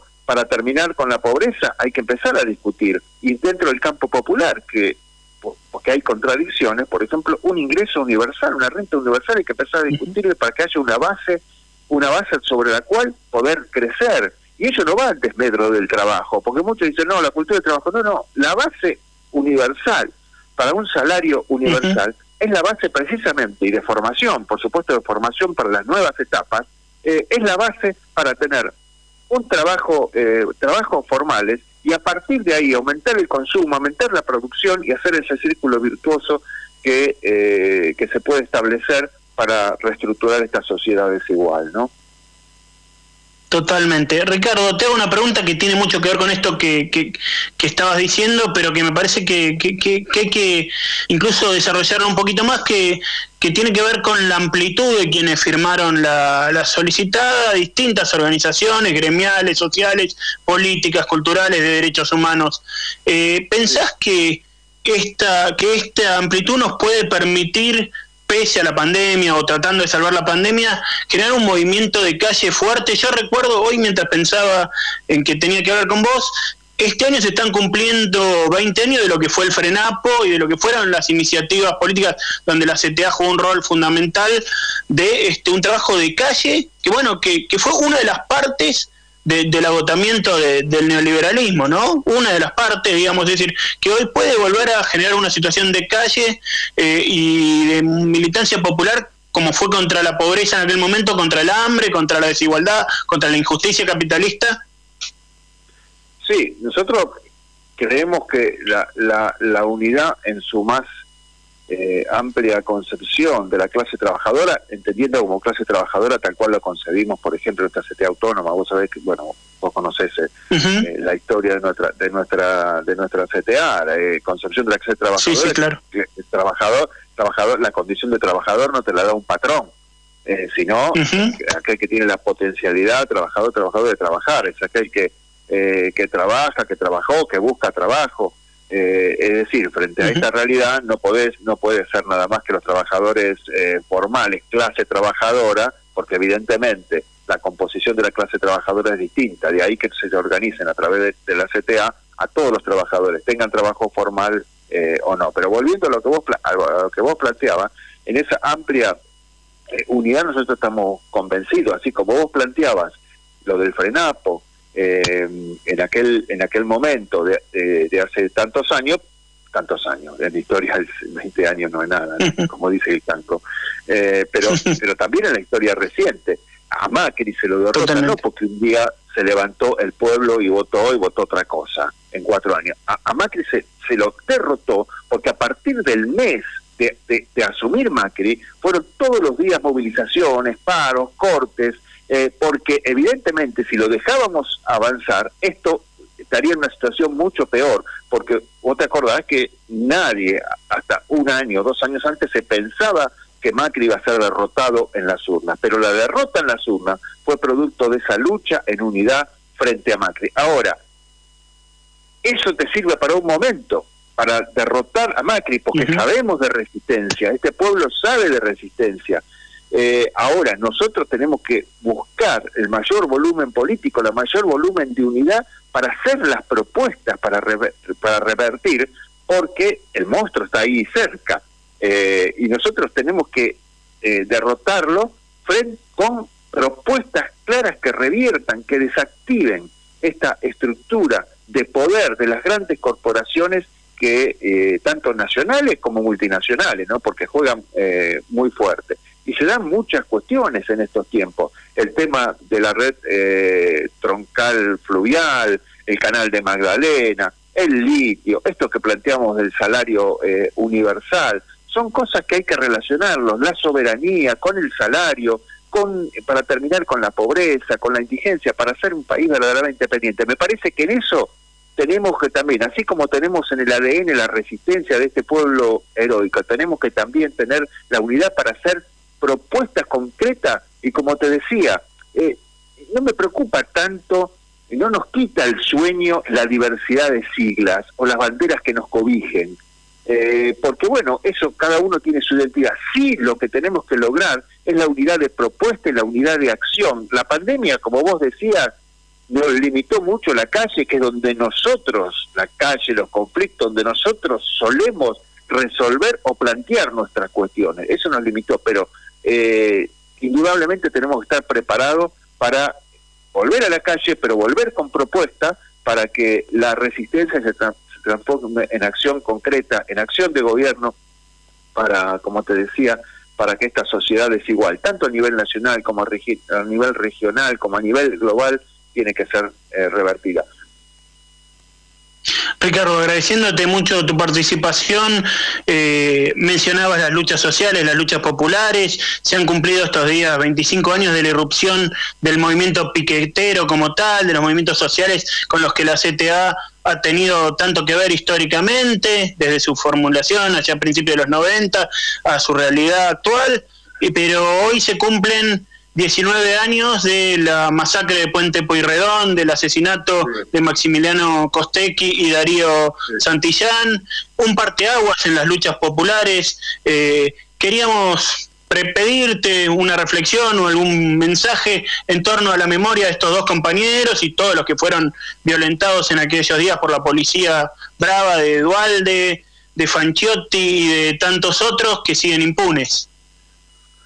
Así es, Así es, bueno, eh, siempre eh, la muerte de Costequi y Santillán, el asesinato de Costequi y Santillán, lo tenemos clavados como una daga. Nos conmueve, eh, y pero como así como recordamos a, a, nuestros compañeros y compañeras muertas a lo largo de la historia, no nos debe paralizar. El, menor, el mejor homenaje hacia ellos que dieron la vida eh, por sus compañeros y sus compañeras que dieron la vida por la transformación social es seguir comprometidos en ese eh, en esta lucha.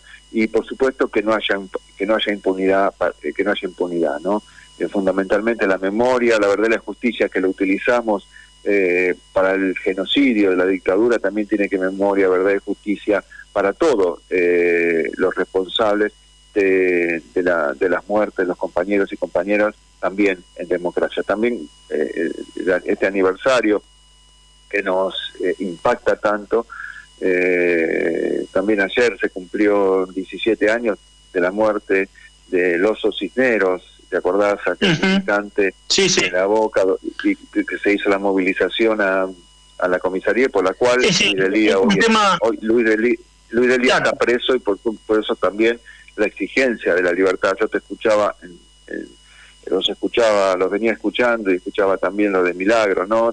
La, la libertad de, de, todos los presos eh, por luchar y, y es eh, que esté cumpliendo Luis del Día, esa por reclamar que se que se detenga a un asesino, al asesino de, de este militante popular, la verdad que en democracia eso eh, es también es un golpe para todos nosotros. Así que Costequi, Santillán y todos los compañeros y compañeras que a lo largo de la historia y tenemos que reivindicarlo, pero la mejor reivindicación que tenemos que hacer es seguir comprometido en transformar esta sociedad, que estoy convencido por la historia de este pueblo y por lo que vemos los pueblos de América y, y en esta época de globalizaciones, por la que vemos la lucha de los pueblos también a nivel global, creemos que vamos en camino, más allá de todas los retrocesos, las cosas que nos pueden, eh, nos pueden desanimar, pero eh, tenemos el optimismo militante, no un optimismo inocente, sino el optimismo de la organización, de la lucha, de la lucha popular,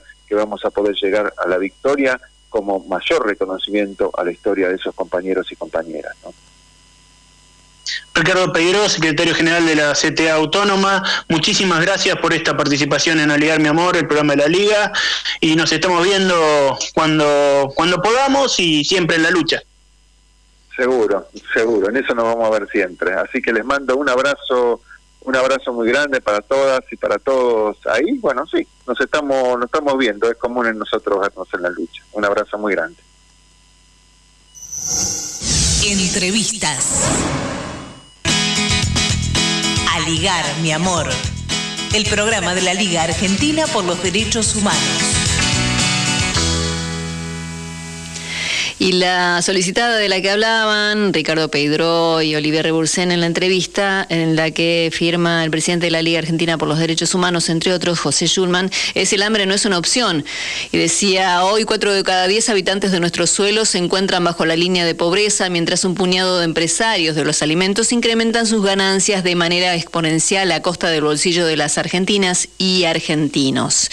Ante esta injusticia, los CEOs de las empresas deben ser citados al Congreso Nacional de manera urgente para que expliquen en detalle los aumentos en cada caso y se termine de inmediato con estos abusos. El acceso a los alimentos es un derecho y no una mercancía. Quienes actuamos en defensa del bolsillo de nuestro pueblo no podemos mirar para otro lado. Basta de especular. El hambre no es una opción. Es lo que dice la solicitada publicada al inicio de esta semana. Vamos a compartir con ustedes la música. Vamos por El Grito, el grito colectivo de Colombia. El grito Colombia-Montreal.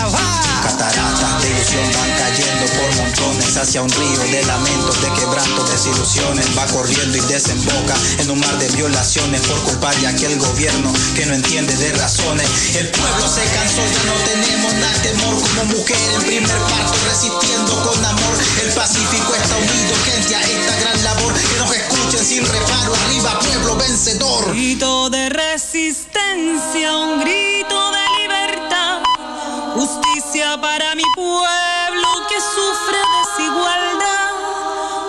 grito de resistencia, un grito de libertad, fortaleza para mi gente que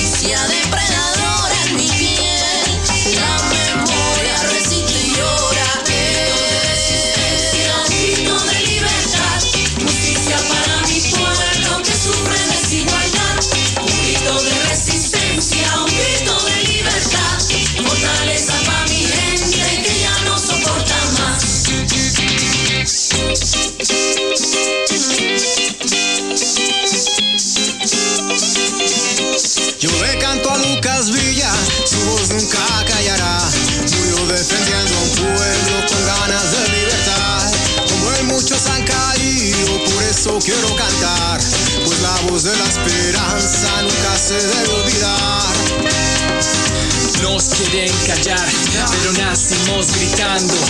Nos quieren matar, pero están olvidando que las ideas no mueren, tampoco se van. Las voces que gritan eternas serán. El pueblo resiste, no nos vencerán, no podrán aguantarnos, ya pronto serán.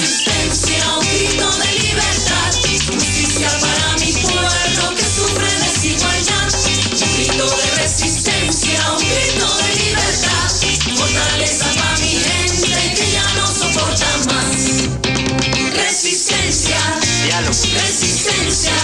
Cambio. resistencia, Resistencia.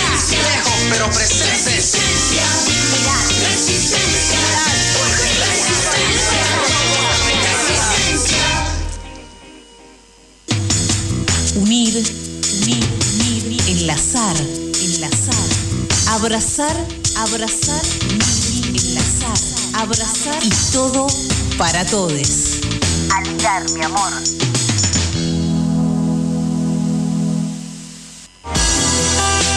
Desde Ospica, la obra social del personal de la industria del cuero y afines, perteneciente a la Federación Argentina de Trabajadores de la Industria del Cuero y Afines, nos sumamos a la campaña de preinscripción a la vacunación contra COVID-19. Buenos Aires, vacunate. Colocamos puntos de información y preinscripción en Santa Teresita, Partido de la Costa, Exaltación de la Cruz y Florencio Varela, para que puedas acercarte y registrarte vos y tu familia. Ingresá a vacunatepba.gba.gov.ar o descarga la app Vacunate PBA desde la plataforma Google Play para recibir toda la información. Sigamos cuidándonos por vos, por tu familia, por todos y todas. Vacunate. Ospica, obra social del personal de la industria del cuero y afines. Este año formate en responsabilidad social. Hoy, el conocimiento solo no alcanza. En EduForce te ayudamos a comprender la realidad y te damos las herramientas para llevar la responsabilidad social al interior de tu organización. Desde un proyecto hasta una estrategia integral, te enseñamos a diseñarlos, ejecutarlos y a medir y comunicar los resultados. En nuestra plataforma digital podés encontrar textos, videos y participar de clases en tiempo real con el profesor y otros alumnos. Lo haces a tu ritmo y desde la comodidad de tu casa. Llevamos más de 10 años formando las nuevas generaciones de líderes comprometidos con el desarrollo sostenible y ahora también en perspectiva de género. Ingresa en eduforce.com e inscribite. En Acercándonos Ediciones, producimos y distribuimos materiales culturales promoviendo la pluralidad cultural, el pensamiento crítico y la interacción como herramientas para construir un mundo mejor y más justo. Te invitamos a recorrer nuestros espacios en las redes y así conocernos un poco más. Súmate y participa en las actividades. Búscanos en redes sociales como Acercándonos Cultura y en nuestra página de internet www.acercándonoscultura.com.ar. Te esperamos.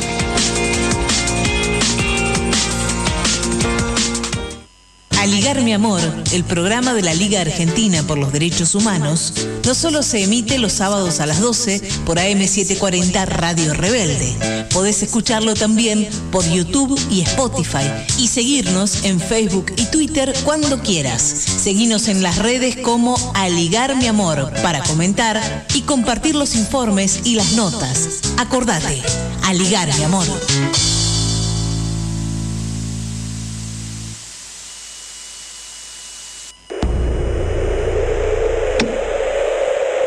No se olviden de Milagro, 2000 días presa por la injusticia y el odio del carcelero Gerardo Morales. Milagro Sala es una presa política. 2000 días desde el gobierno de Macri, lo sigue siendo aún hoy. No nos olvidemos de Milagro. La lucha es de todos y de todas. Compañeras, compañeros, bueno, soy Pablo Moyano, más de 2.000 días presa la compañera Milagro Sala, no nos olvidamos de Milagro y aguante compañeras que ya se va a hacer justicia. Hola, soy Luis Arias, ex juez de La Plata. Son 2.000 días de injusticia, dos mil días que se han perdido en la vida de una persona y lo peor que nos puede pasar es naturalizarlo. Por eso, no te olvides de milagro. Abrir los ojos y los corazones. No se olviden de milagro. Memoria, verdad y justicia. No se olviden de milagros. Libertad a Milagros Salas.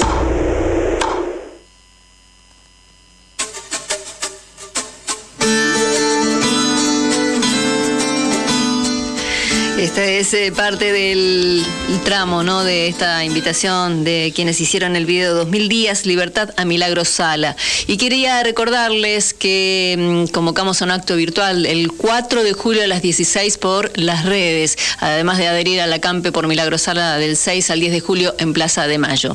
Entonces, en las redes de la Liga por los Derechos Humanos convocamos a un acto virtual el 4 de julio a las 16 por las redes.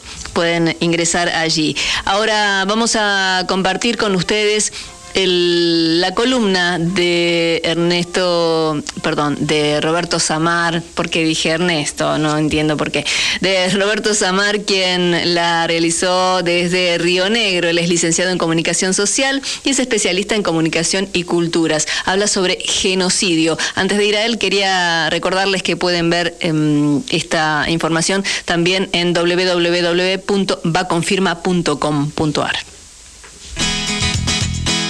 Ligar, mi amor. El programa de la Liga Argentina por los Derechos Humanos.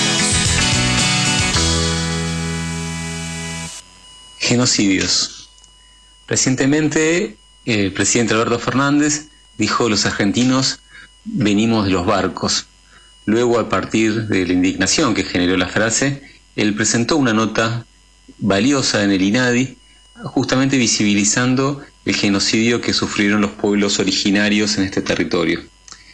La verdad que eh, la situación lo que amerita es detenernos un segundo a reflexionar sobre el tema, ¿no? Y, y, eh, Rafael Lepkin, que es la persona que, digamos, que desarrolló el concepto de genocidio, nos plantean justamente que el genocidio tiene dos etapas. La destrucción de la identidad nacio- nacional del grupo oprimido, por un lado, pero también la imposición de la identidad nacional del opresor. Y cuando tomamos estas frases que hemos escuchado muchísimas veces, como los argentinos venimos de los barcos, Buenos Aires es la ciudad más europea de América Latina, incluso cuando pensamos los, modelos de belleza que nos atraviesan como sociedad, o el- nuestro planiferio que tiene en el centro Europa y todos los países del hemisferio norte sobre representados y los del hemisferio sur subrepresentados y nosotros en un lugar marginal, en un costado, podemos ver que las miradas eurocéntricas nos atraviesan por un montón de lugares, ¿no?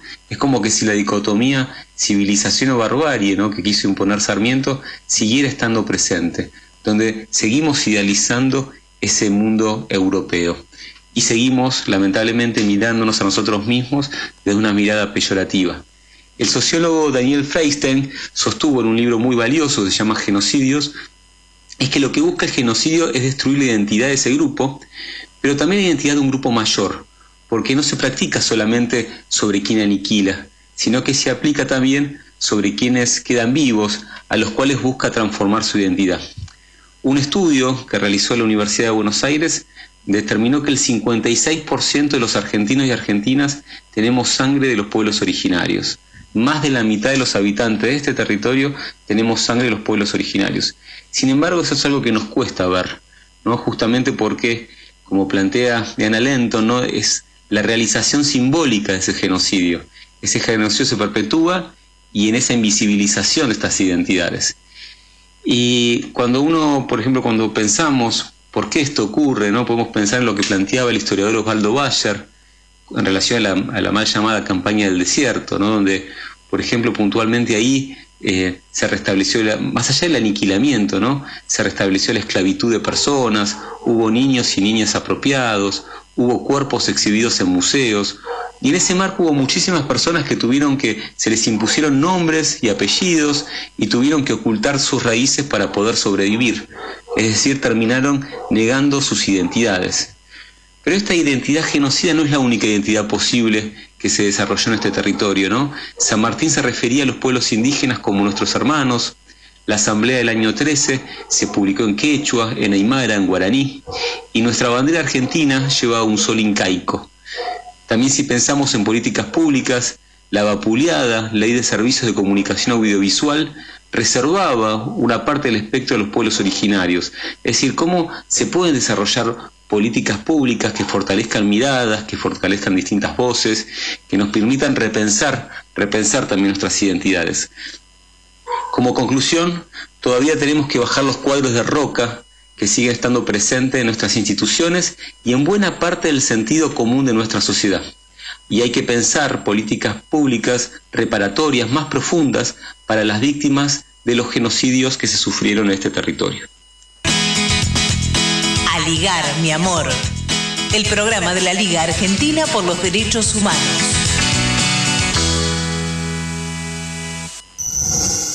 Entrevistas.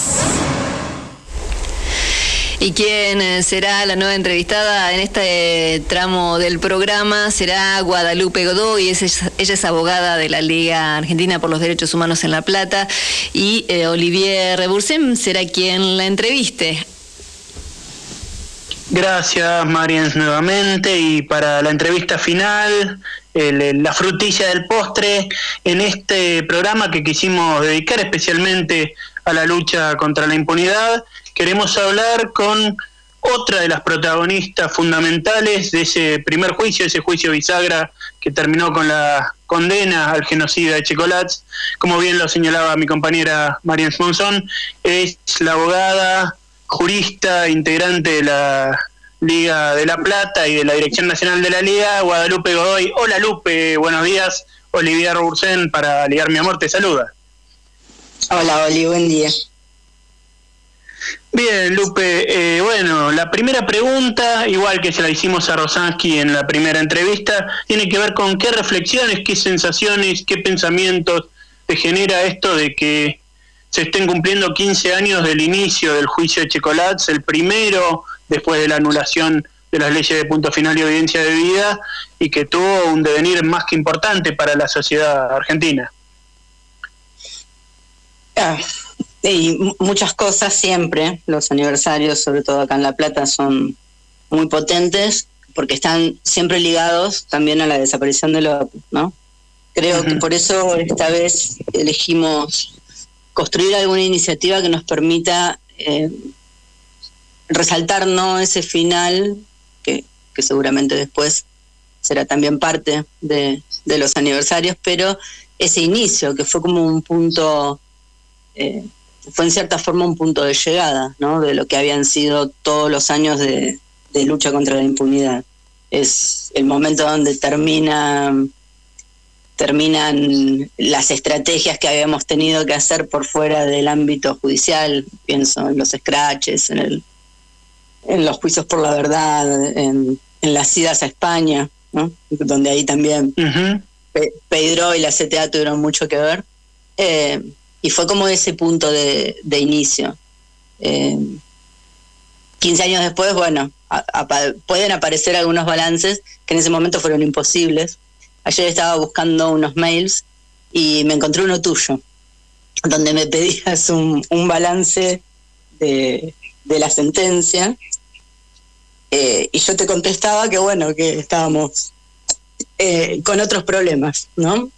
Eh, y, creo que en cierta forma pasó eso, fue como muy difícil hacer en ese momento un, un balance de lo que había significado el juicio, oponerse a, a, a ver eh, o, o- o pensar cómo seguir con esa estrategia que, que habíamos eh, implementado ahí los organismos de derechos humanos, ¿no? que tenía que ver con eh, imponer eh, dentro de la escena judicial eh, un discurso que diera cuenta de lo que realmente fue la dictadura, que fue un genocidio. Eh, así que bueno. en, en ese sentido, en ese sentido, le preguntábamos a Rosansky, ¿no? Que esto, esto de que apareciera la palabra genocidio en un documento judicial por primera vez en la historia, más allá del debate que también te lo pregunto a vos, en el marco del genocidio, la condena por genocidio, que fue un debate yo recuerdo porque estaba en esos equipos por aquellos tiempos también, eh, que, que hacía vivas discusiones entre nosotros mismos, ¿no? Pero digo, ¿qué importancia tiene esto? Que, que el genocidio apareciera en un documento judicial, cuando ya era parte de la política cultural de los sectores populares argentinos, cuando estaba incorporado algunos eh, documentos académicos o, teóricos, pero que claramente un espacio institucional del Estado, como el Poder Judicial, hablara del genocidio. Fue un, una bisagra. Fue una bisagra porque no nos olvidemos que las anteriores experiencias judiciales, eh, lo que significó el juicio a las juntas, eh, uh -huh. bueno, reafirmó un, una forma de mirar la dictadura que era la de la teoría de los dos demonios, eh, uh -huh. que fue la que socialmente quedó en, en, nuestro país durante muchísimo tiempo, ¿no? Entonces, eh, poder irrumpir de esa forma en, en la escena judicial genera varias cosas. Una, permite que el ámbito de los juicios sea también un, un ámbito de disputa de sentido. Y por otro lado, uh -huh. si decimos que hubo un genocidio, bueno, tenemos que pensar quiénes son eh, los sectores que lo propiciaron, que se enriquecieron, que se beneficiaron, eh, y por lo tanto eh, el arco de quienes tienen que dar cuentas de lo sucedido es mucho más amplio que el, uh -huh. el aparato represivo en sí. ¿no? Y también, si tenemos que dar cuenta de eso, bueno, pueden aparecer, por otro lado, en los propios testimonios, ya no solamente los hechos que victimizaron a las personas, sino, eh, bueno, aparecen las militancias, aparecen eh, los motivos por los cuales los genocidas decidieron que determinadas personas tenían que, que ser víctimas de ese aparato represivo. Entonces, también ahí, eh, bueno, eso fue lo que permitió que tiempo después pudiéramos empezar a ver eh, a los sectores empresariales, las responsabilidades más allá de, eh, insisto, de la estructura meramente represiva. Es muy bueno esto último que me señalás. Estamos hablando con Guadalupe Godoy, abogada de las causas de lesa humanidad, integrante de la Dirección Nacional de la Liga y miembro de la Liga en La Plata. Y bueno, como todos sabemos, pero es bueno traerlo de nuevo, a partir de ese juicio vos has estado siempre en los juicios de, de lesa humanidad que se han hecho en La Plata y que han tenido que ver con el circuito CAMPS y con, con, la provincia de Buenos Aires. ¿Qué, ¿Qué puedes contarnos de los juicios en la actualidad? Hoy los juicios lamentablemente no son tan noticia como, como quisiéramos y, este, y hay nuevas condenas, hay nuevas dificultades que la mayoría de la gente no conoce del todo, por eso sería bueno que nos informes un poquito al respecto. Las dificultades son muchas y vienen de largo, digo, también eh, tenemos que pensar esto, 15 años es difícil para, y ha sido difícil para el movimiento de derechos humanos poder sostenerlo en el tiempo. Y ha uh -huh. habido un punto de inflexión muy duro que fue la irrupción del macrismo, ¿no? Eh, digo, uh -huh. un gobierno con un discurso claramente negacionista, no ya de teoría de los dos demonios, sino negacionista, sí, sí. que al decir de Feierten, la negación es el último eh, la última etapa. La última fase, claro. ¿no? Uh -huh.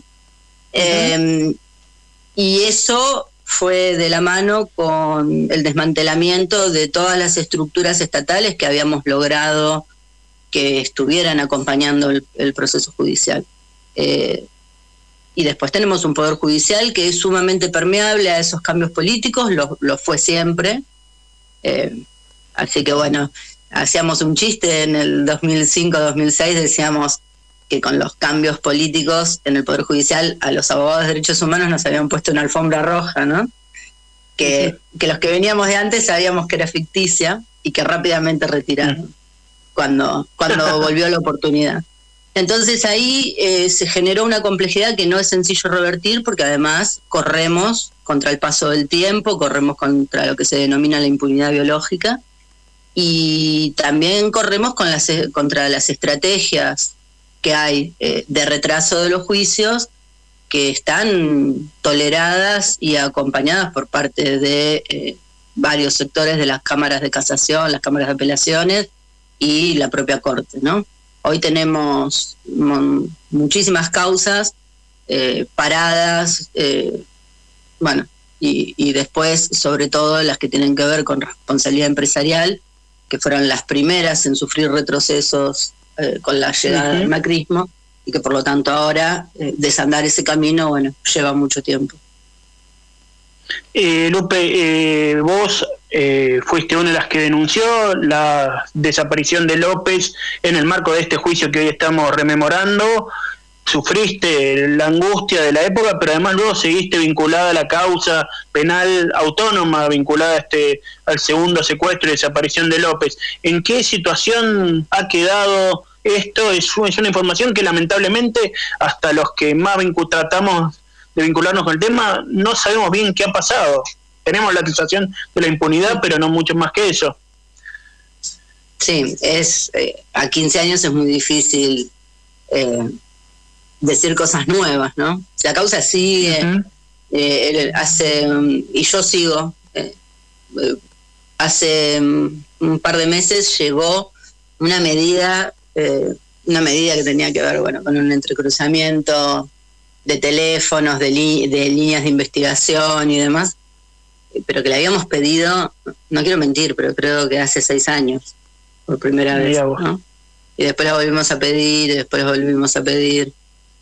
Em, ha sido muy difícil siempre, o sea, eh, yo creo que tuvimos muchas certezas desde el primer momento que, que el tiempo creo que nos dio la razón. La primera era que quienes llevaron adelante ese secuestro tenían, había dos circunstancias para tener en cuenta en ese momento. Por un lado, la reapertura de los juicios, pero por otro lado, eh, lo que era en ese momento un nuevo intento de reforma de la policía bonaerense y una reacción muy fuerte de aquellos que no querían perder eh, nada de su poder. Eso, y qué paradoja que lo hablemos hoy, que es el aniversario del puente, Felipe Solá lo confirmó a tres, nosotros nos reunimos con él a los cinco días de la desaparición de López y, y Adriana Calvo le dijo, fue la policía y él dijo que sí, así sin dudarlo, ¿no?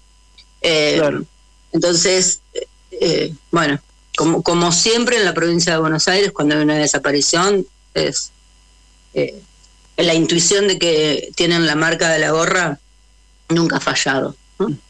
Pero más allá de eso, sí eh, las líneas de investigación que tuvieron que ver justamente con policías en actividad, pero también los sectores que, querían impedir que los juicios continuaran. No nos olvidemos que ese año fue el año de los militares en la Plaza San Martín haciendo haciendo eh, los actos de reivindicación. Eh, la aparición de Pando, ¿no?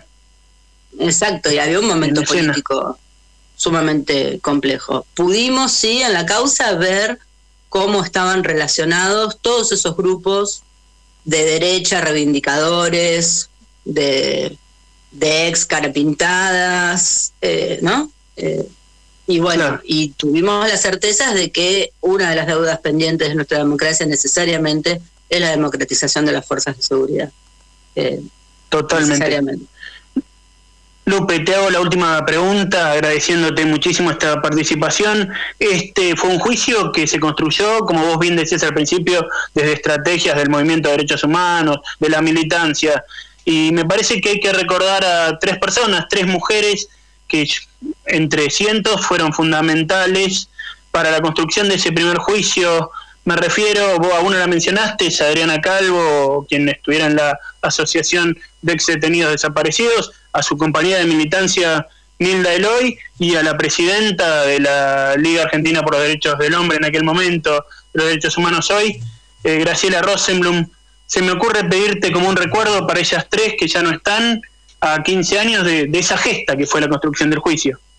Uf, eh, a ver cómo hago, porque vieron que soy de la misma fácil. Eh, me quedo con esa imagen del inicio del juicio, que fue con un acto, ¿no?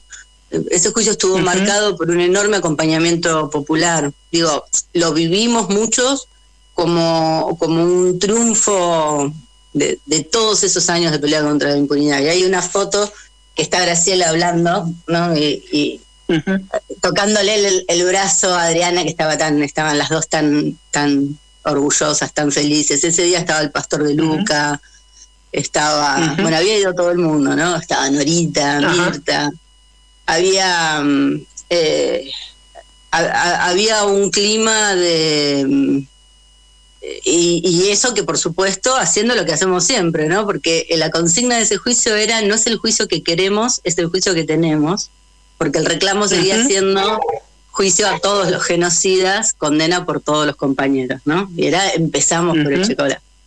Eh, fue un hermoso momento, Adriana fue uno de los motores de, de los juicios, eh, un motor infernal en lo jurídico, ¿no? Siempre algo más, algo más, y, y Graciela tuvo siempre esa enorme capacidad política de generar unidad en todas nuestras complejidades.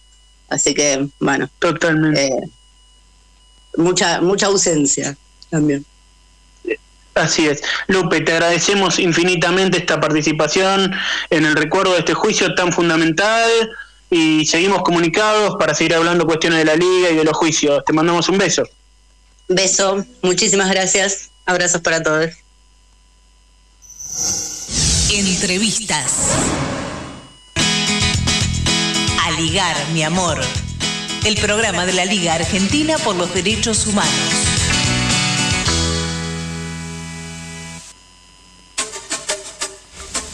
Y estamos en tiempo de descuento, así que vamos a pasar al sorteo del libro de Badaraco, Cuentos por los Bordes de Silvina Perugino, de Editorial Badaraco.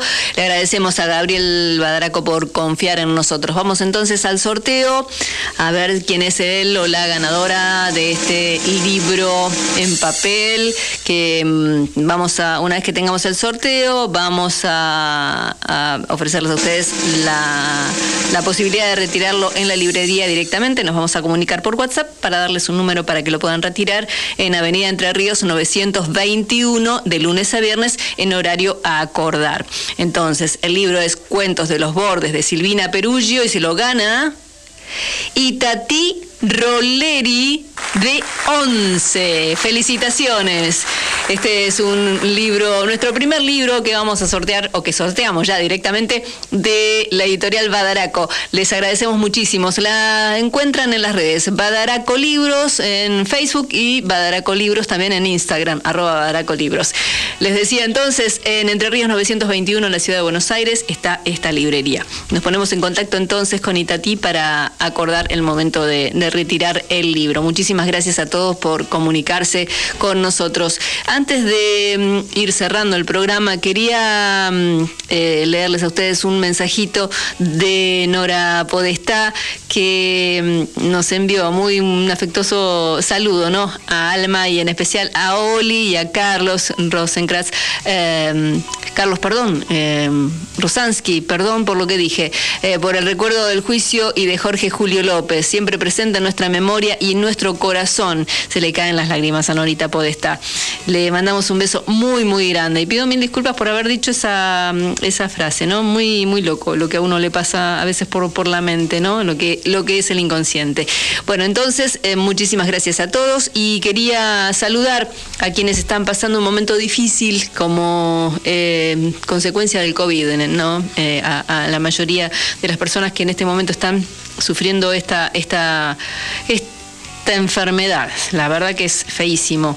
Eh, les mandamos un abrazo, toda la energía para que se recuperen y estén bien, como en el caso de Héctor Rumbo de Lanús y también a Maya de Villa Crespo y a Juan Maidana de Lugano. Un abrazo a todos, nos reencontramos el próximo sábado a partir de las 12 con La Liga.